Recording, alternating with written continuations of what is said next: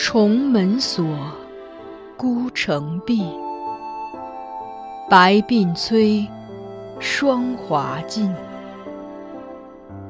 这是一段淹没于仁宗圣治尘埃缝隙中的爱情。原本也可是风流少年郎，或极地登科，或闲云野鹤，却又于深宫长叹此生。幸而这寂寂的人生中，还有一点缱绻可以留恋。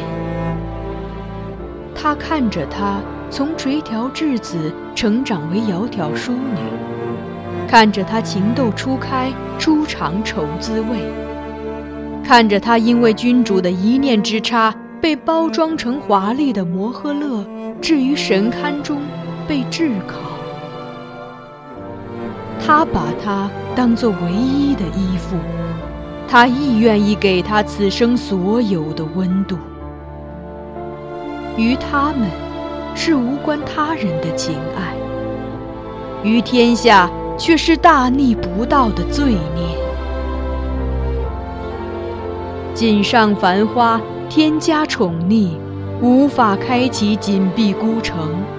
紫陌红尘，若爱若恨，只是由不得认真。枕上空山深下影，终成三春梦魇。一阙宫墙，两相独绝，唯寄望来生陌上，拾到他。遗落的花钿。欢迎收听米兰 Lady 作品《》，由菊与纸播讲。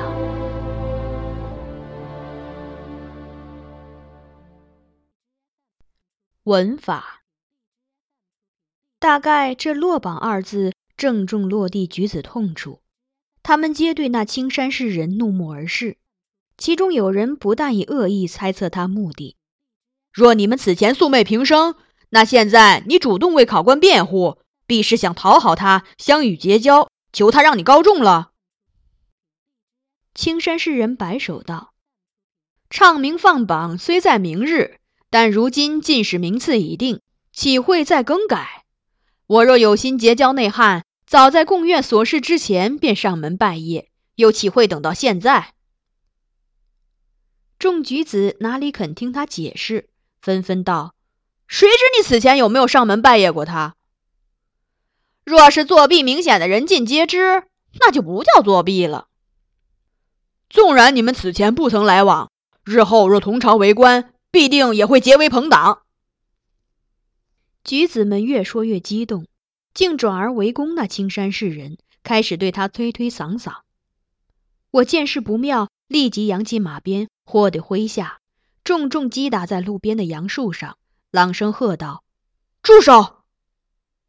举子们闻声一愣，都停下来，侧手看我。我环顾他们，道：“君子无所争，其中也君子。诸位皆是读书人，却在这里抵斥师长，围攻童年，岂非有辱斯文？”他们都诧异的上下打量着我，估计是在猜测我的身份。一时无人回应，于是我继续说：“子曰：君子之道四焉，其行己也公，其事上也敬，其养民也惠，其使民也义。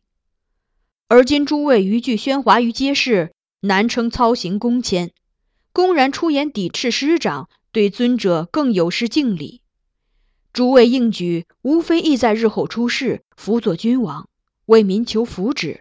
但若现在连行己也公，事上也敬也做不到，将来何谈养民也会，使民也义？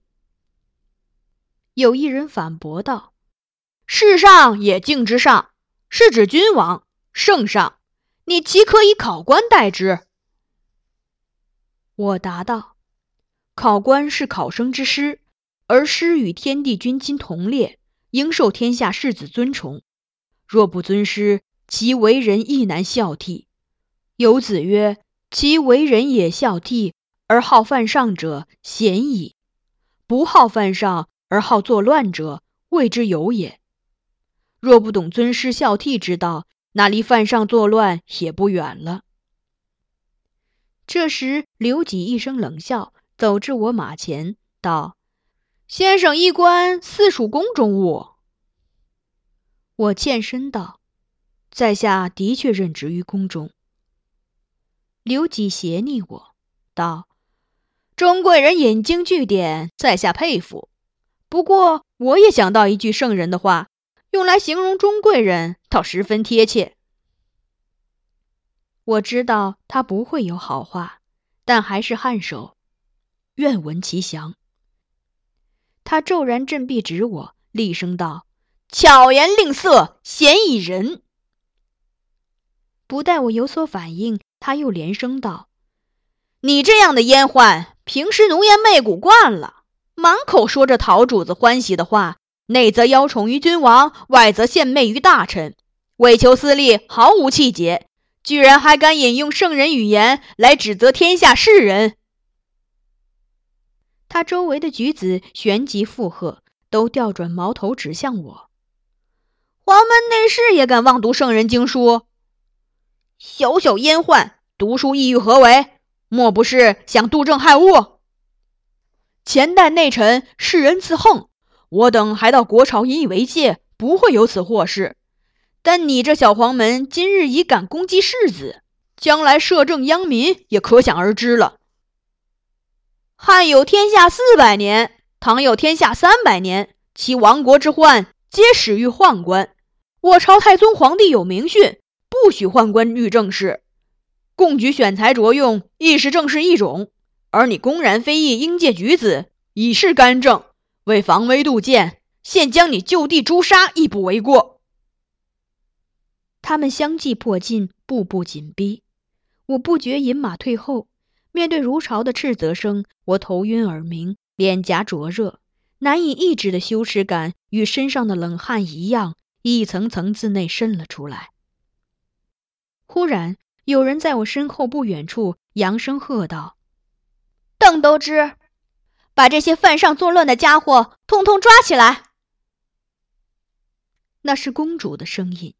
我惊讶回首，发现她已从车中下来，不知何时走到我身后，没有侍女羽扇遮挡，只戴着个帷帽闭住了面容。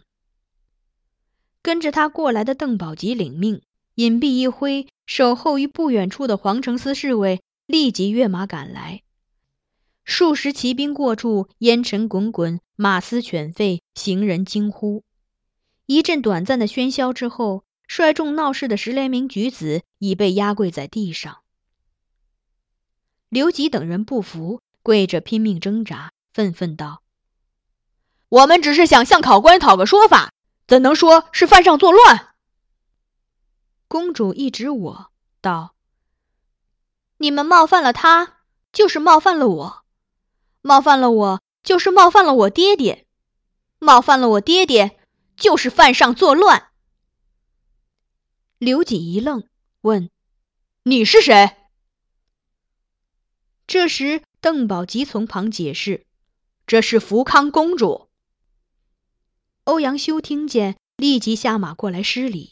周遭百姓听了，也陆续下拜。闹事的举子大多缄默不语，只有刘己还在含怒质问：“今上礼卷文士从不滥加刑罚，而今公主为私怨泄愤。”如此折辱我等，既有违君父教诲，更有悖君子仁术之道。公主笑道：“我不是君子，是女子，就是你们圣人说和你们一样很难养的女子。”刘己还欲争辩，公主杏目一瞪，先就压制道：“再说废话，我立即让他们把你押到大理寺问罪。”刘己怒而低首，再不说话。我见状，欲出言劝解，但刚开口就被公主指道：“你呀，什么都别说了。刚才还费那么大力气跟他们讲道理，没用吧？还不如我以直报怨来的干净利落。这些人书越读得多，就越刁钻。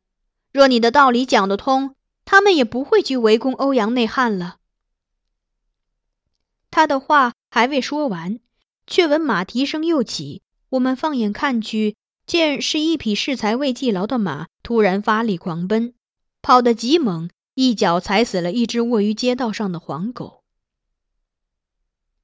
欧阳修见了，若有所思，随即上前朝公主一揖，道：“请公主允许臣对众举子说几句话。”公主颔首答应，欧阳修遂转朝众举子，手指那条适才被逃跑的马踩死的狗，道：“刚才的情景，各位贤俊应该都已看见。各位既有心借共举出仕，将来便很可能会入馆阁修书治史。修但请各位试书此事，一言以概之。”若贤俊用语比修的说法言简意赅、通顺直切，修明日便辞去汉院之职，自请外放，再不遇文教之事。众举子左右相顾，略有喜色。沉吟片刻，一人先开口回应：“有黄犬卧于道，马惊奔逸而来，蹄而死之。”欧阳修不动声色。很快，另一人又给出第二种说法：“有犬卧于通衢，一马蹄而杀之。”欧阳修仍不语，转顾其余人。于是又有人说：“有马异于街渠，卧犬遭之而毙。”欧阳修浅笑道：“说这样修史，万卷难尽一朝之事。”刘几闻言。扬声说出了自己的答案：“赤刘毅，于通衢，卧犬卒。”此言甫出，便有人嗤笑出声。循声望去，见是刚才那位青山士人。刘几怒道：“我这话很可笑吗？”青山士人含笑欠身：“哪里？”我只是乍闻太学体家具，喜不自禁，不慎行之于色罢了。刘几哼了一声，道：“想必兄台另有家具，在下洗耳恭听。”青山士人道：“欧阳内汉早已胸有成竹，我自不敢班门弄斧，还是请内汉指教吧。”欧阳修再问周围诗人，可还另有说法？而那些人大概见刘几都已说过了，便不再多言，都道请内汉指教。于是欧阳修徐徐说出了自己的答案：“一马杀犬于道。”六字言简意赅，颇类太史公笔法。在一瞬的静默后，公主先开口道：“好。”围观的人群中也逐渐响起一片抚掌喝彩之声。欧阳修再转朝刘几，和言道：“出仕入朝，无论任管职还是做言官，无论修史还是写章书，都应谨记‘文从字顺’四字。行文须简而有法，流畅自然，既不要浮靡雕琢。”也不应怪僻晦涩，质朴小畅，方能准确达意，让人易于理解。言以载事，而文以示言。最重要的是要言之有物，言之有道。道圣者，文不难而自治。道理说清楚了，不需着意雕刻，便自有文采辉光。刘几默然。似有所动，垂目沉吟，也不再争论。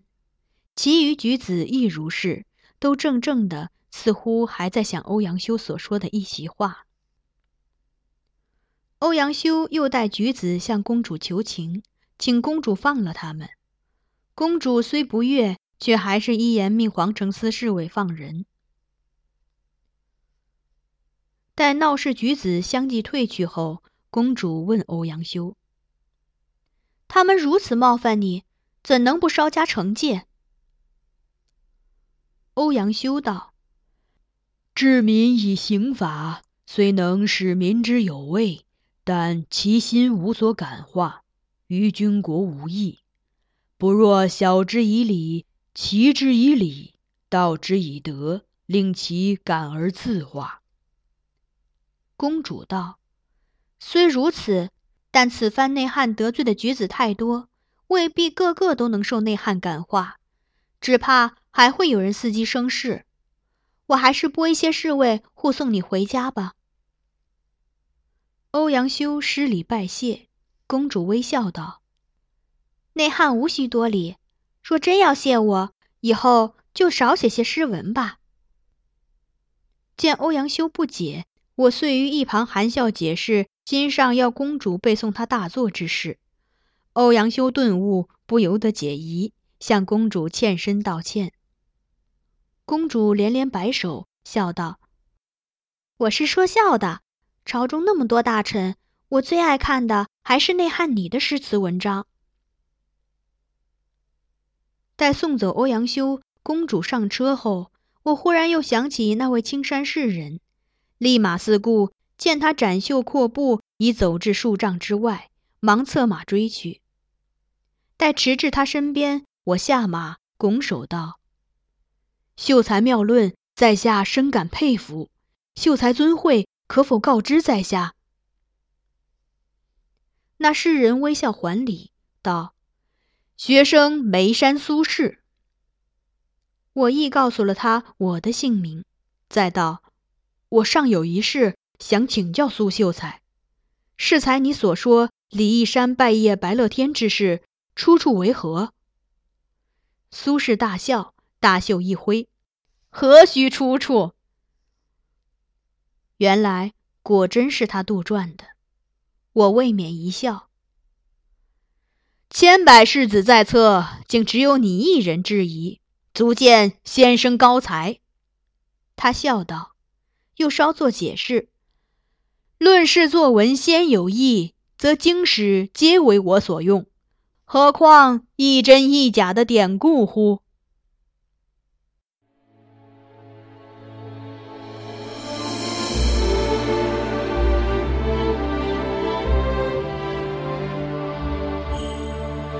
您刚才收听到的是菊与纸播讲的有声小说《孤城闭》。欢迎继续收听。